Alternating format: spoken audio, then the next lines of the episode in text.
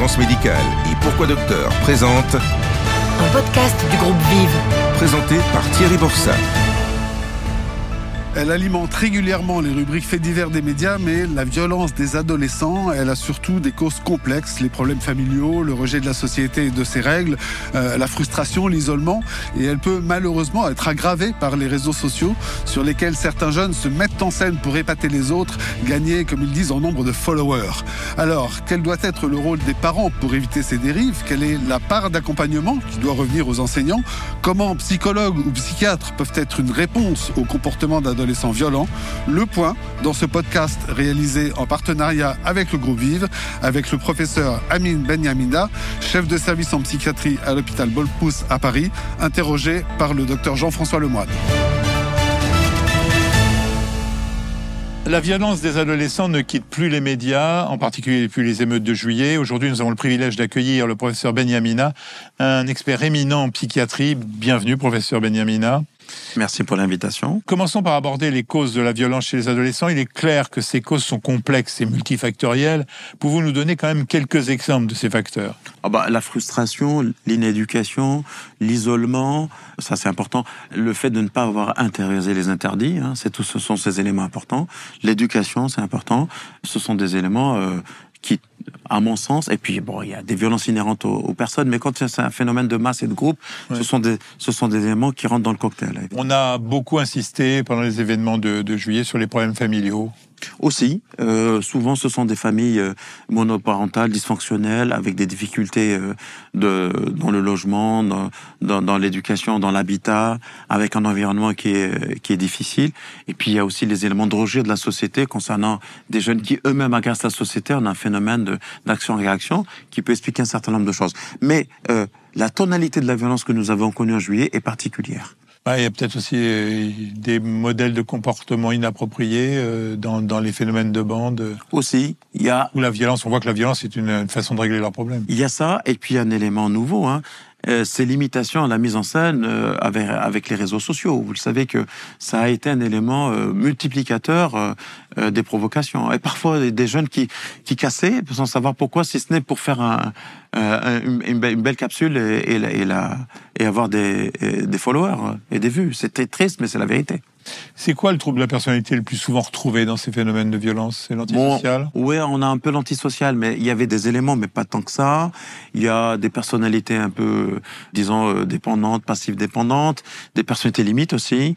Et parfois, euh, il n'y avait pas d'éléments de, de, de... de trouble de la personnalité Euh, pour euh, qui étaient à l'origine Ouais, de c'est ça. pas forcément Non, important de faire un C'est- diagnostic. C'était plus, ça. en gros, à mon sens, une pathologie du groupe qu'une pathologie individuelle, quoi. En fin de compte, les troubles de la personnalité, c'est un mix de tous les Complètement. tout, tout ce que vous nous avez donné comme élément euh, pour expliquer. hein. Et d'ailleurs, euh, je signale que nous avons fait une émission sur ce problème que vous pouvez regarder sur les jeudis des professions de santé. Euh, il est important de souligner que la grande majorité des adolescents atteints de, de troubles de la personnalité sont pas forcément violents. Non. Non, ben, C'est même, c'est même très, ils sont plutôt déprimés, anxieux, euh, dépendants, euh, isolés. euh, c'est la personnalité limite qui est la plus fréquente, la plus difficile à prendre en charge. Ouais. Les personnalités schizotypiques qui sont pas fréquents, mais qui sont extrêmement inquiétants parce qu'ils peuvent déboucher vers une maladie grave et dangereuse, euh, grave. Grave et chronique, c'est la schizophrénie. Euh, la personnalité évidente, dépendante, c'est une personnalité euh, anxieuse. Voilà, c'est plutôt ça que l'on retrouve. Hein. Ah, C'est eux qui devraient attirer euh, et susciter notre intérêt et notre curiosité.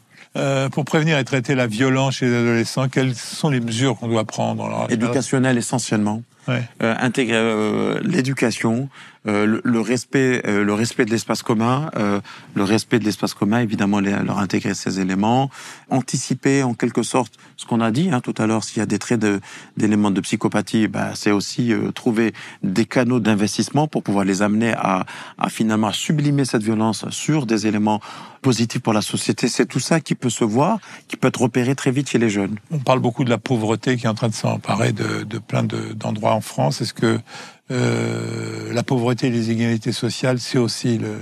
La pauvreté ne peut pas expliquer la violence. Elle peut être un élément euh, qui peut être à l'origine euh, d'un désintérêt pour l'éducation de la part des parents qui sont occupés à autre chose, mais ça ne peut pas être un, un élément à l'origine de la violence. On dit que souvent des enfants battus sont des parents violents. Est-ce que ça c'est vrai ou est-ce que c'est Ah oui, c'est le principe de ce qu'on appelle l'identification à l'agresseur. C'est-à-dire qu'on a eu le seul modèle d'éducation qu'on a reçu, c'était la, la violence, et donc on, on peut reproduire la violence. C'est la même chose pour les, les abus sexuels, tout ça. Mais c'est pas une règle systématique. Ouais. faut lutter contre la violence Complètement. même, euh, familiale ou extérieure. Complètement. Il faut regarder ce qui Euh, se passe dans certaines familles. Parfois, on est effrayé. Bien sûr, combattre, combattre les inégalités sociales, mais ça, Aussi, ça, c'est vrai. enfonçons des portes. hein. Complètement. Mais euh, favoriser l'accès à l'éducation de qualité, Alors évidemment, il faut qu'on est dans un pays, euh, c'est républicain, égalité, liberté, fraternité. Il faut que dans les beaux quartiers, on a un enseignement, il faut le retrouver ailleurs. C'est pareil pour les services publics. Ça, c'est extrêmement important. On le sait, on le sent, on le voit. Et ça, il faut généraliser finalement la qualité. C'est pas facile. Bah, il faut amener des profs, des, policiers, des facteurs dans, des, zones. euh, euh, il faut drainer un certain nombre d'égalités aussi là-dessus. Vous l'avez dit, je le reprends. hein. On a déjà parlé des, jeux vidéo euh, dans un autre podcast, des jeux vidéo très agressifs. Il y a une chose dont on ne parle pas là, c'est peut-être parce que, alors vous, vous allez peut-être être contre puisque vous avez adoré la psychiatrie américaine, c'est réglementer la disponibilité des armes à feu. Ah, moi, je suis absolument pour. Je pense que dès lors où on a euh, Vous n'êtes pas pour la- la- le deuxième amendement alors euh, de la Constitution américaine. Ouais, mais je veux dire qu'il faut réglementer euh, les jeux, les machins. Je pense Non mais les armes, parce que en Ah, euh, Ah, les armes, je pense qu'il faut les réglementer. Ouais. Bon, par arme à feu- il y a plus d'armes à feu circulent aux États-Unis que, que d'Américains. oui, Imaginez. oui, c'est vrai. mais bon, Ça pose à un moment ou à un autre, euh, ben, on les utilise. Hein. nous on a les, les feux d'artifice qui sont. Ah, c'est nouveau ça, j'ai vu. Oui. En, en effet. Cet été, Je pense que c'était- oui, cet été, on a. des armes, hein. Ça a été le 14 juillet, euh, pré, pré- précocement. Bon, vous vous trouvez pas un peu optimiste sur euh, tout, tout ce qu'il faut faire, euh, même si une approche globale est nécessaire? Moi, je reste un, optimiste, sinon je peux pas soigner des pathologies pour lesquelles, euh, pour la grande majorité, euh, elles, euh, une, elles évoluent de manière chronique. Hein. Mais comment vous pouvez vous agir, d'un point, même d'un point de vue politique, les psychiatres, vous êtes, vous Bah êtes écoutés? Bah, on l'espère. Si on n'est pas écouté, on fait des tribunes. On en a signé quelques-unes, évidemment. Oui, C'est vrai que vous êtes un spécialiste des tribunes. on signe évidemment, mais on, a- est, on est écouté. Bon, forcément, chacun dé- défend, euh, le, défend le, le rayon dans lequel il, il se sent expert, et il est expert. On, Ouais. on essaie de le faire. Oui, il faut que, il faut que ça ruisselle euh, partout, y compris sur la discipline qui est la nôtre, hein, la psychiatrie. Pendant les événements de juillet, beaucoup de psychiatres ont pris la parole sur les chaînes de- d'information, ce qui est souvent un peu Mm. toujours un problème quand on discute avec les médecins, ils critiquent beaucoup Oui. les chaînes. De l'autre côté, il faut bien que des gens parlent. Oui. On a donné assez la parole à la, à la psychiatrie pendant ces événements plutôt que. Alors, je trouve qu'on a donné beaucoup la parole à la psychologie, Ouais. pas suffisamment à la psychiatrie. Ouais. Parce qu'ils avaient des choses à dire, les psychiatres, vous voyez là-dessus. Bah, évidemment, forcément. Et pour quelle, revanche- quelle, quelle chose différence par rapport aux psychologues Bah, les psychologues, ils essaient d'analyser. Non, mais j'ai pas dit qu'il fallait pas le faire. Ouais. Ils essaient d'analyser le, le phénomène, mais la psychiatrie a rappelé euh, les malades de ce phénomène. La psychologie euh, rappelle la, la dynamique, comment ça fonctionne. Et la psychiatrie intervient toujours à froid. À froid. Rappelez-vous, après le Covid, on a, on a eu des, des éléments à froid sur la prévalence des troubles euh, Donc, psychiatriques. Donc c'est maintenant qu'il faut faire. C'est C'est maintenant. ce qu'on est en train de C'est la faire rentrée. C'est ce qu'on fait avec vous. Ouais. Alors, euh, qu'est-ce que vous avez dit? En conclusion Vous avez envie de dire quoi aux professionnels de santé qui nous écoutent Parce que ce podcast est destiné aux professionnels de santé? Sur la violence? Oui. Sur, ouais. Euh, je pense que ce sont des symptômes qui, euh, qui peuvent cacher évidemment une souffrance. Euh, on n'est pas là pour corriger les inégalités sociales, on est là pour soigner et pour alerter. Et donc quand on a un jeune qui est chez nous, ben évidemment il faut connaître son environnement, son entourage, qu'il faut bien le soigner. Il, faut, il ne faut pas hésiter à traiter avec tous les outils qu'on a à notre euh, possession.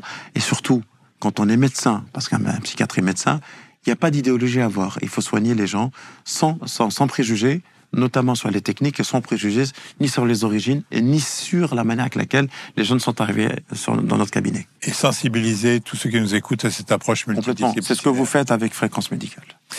Merci beaucoup, professeur Benyamina, d'avoir partagé vos connaissances et votre expertise sur ce sujet crucial. Je vous encourage également à tous à regarder l'émission que nous venons de consacrer aux troubles de la personnalité chez l'adolescent et aux conséquences de la pandémie à moyen terme. Prenez soin de vous et de vos adolescents et à bientôt pour un nouveau podcast santé de fréquence médicale.